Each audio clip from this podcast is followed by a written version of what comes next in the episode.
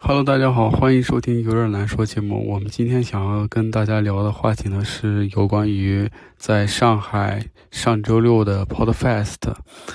嗯，众所周知，由于去年一整年不能搞线下的活动，Podfest 在去年二零二二年的时候没有举办过。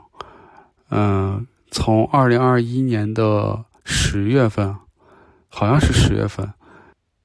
开始呢，到现在距今已经有一年多了。呃，我个人觉得 Podfest 这是一个播客人的盛会，它能让好多人来参与到其中。这一次呢，不仅仅售出了票，而且还开放了外面的草坪作为公众的打卡点，跟播客的这些主理人进行互动。他们会给你一些贴纸，如果集齐到六张，可以抽一个相对比较大的一个奖；集齐四张，可以在那个纸袋里面抽一些小奖。我就集齐了四张去抽一个小奖。嗯，整体来说，这个 Postfest 是建立了一个人与人之间的连接的平台。嗯，虽然外面有一些蚊子吧。嗯，我看好多人好像被草地上的蚊子吸到了。对，是的。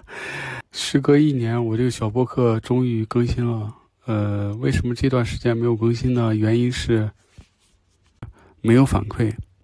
呃，整体这一年呢，对我来说是很难的，尤其是十二月份才刚刚的开通了去往国外的航班。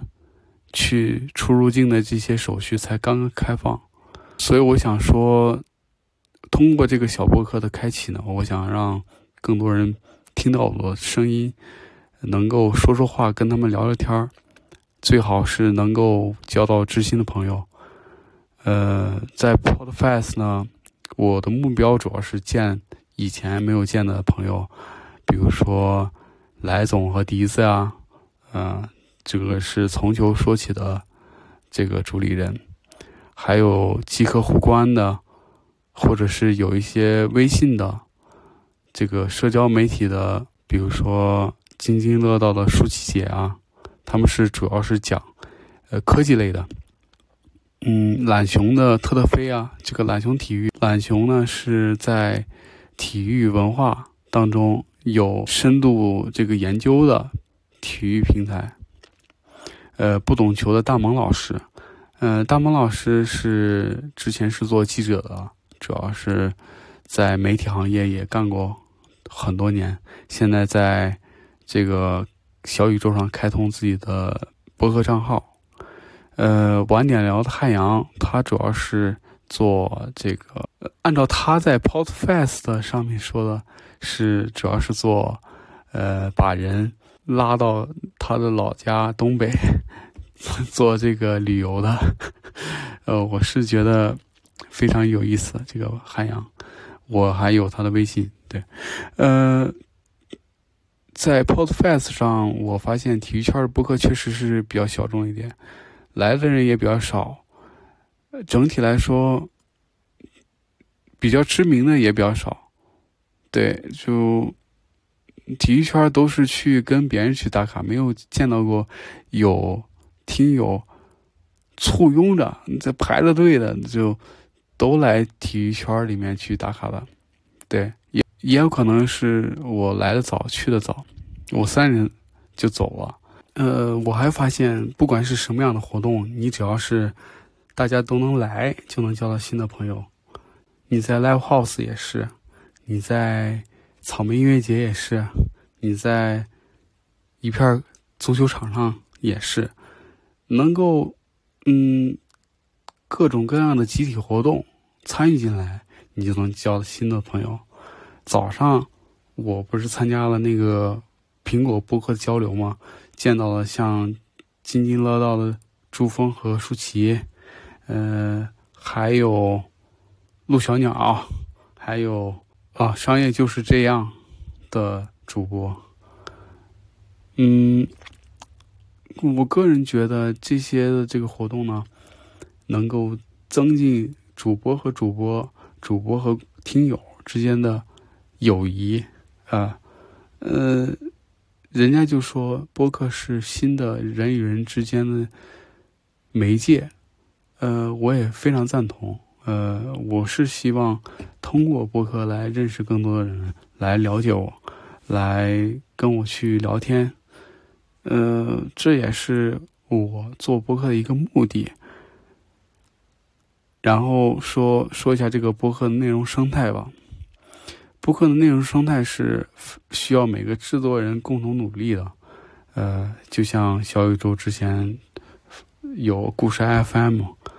有论坛类的，这个把整个论坛的内容抛到这个小宇宙上面；商业类的，商业就是这样；有声剧的，把整个这个故事情节都捋顺了，做成一个故事，然后去找相关的厂商做一个声音类的广播剧。这个有声剧我第一次听，非常非常好。配音演员也做的非常好，呃，但是好多人都在说播客需要流量，需要变现。我觉得播客就是就像煲汤，你煲汤是小火慢炖，才能让这个肉啊，或者是你的料进入到你的食材里面。我个人是这样想的，播客就是慢慢的、慢慢的把你的小的播客慢慢做大，而不是。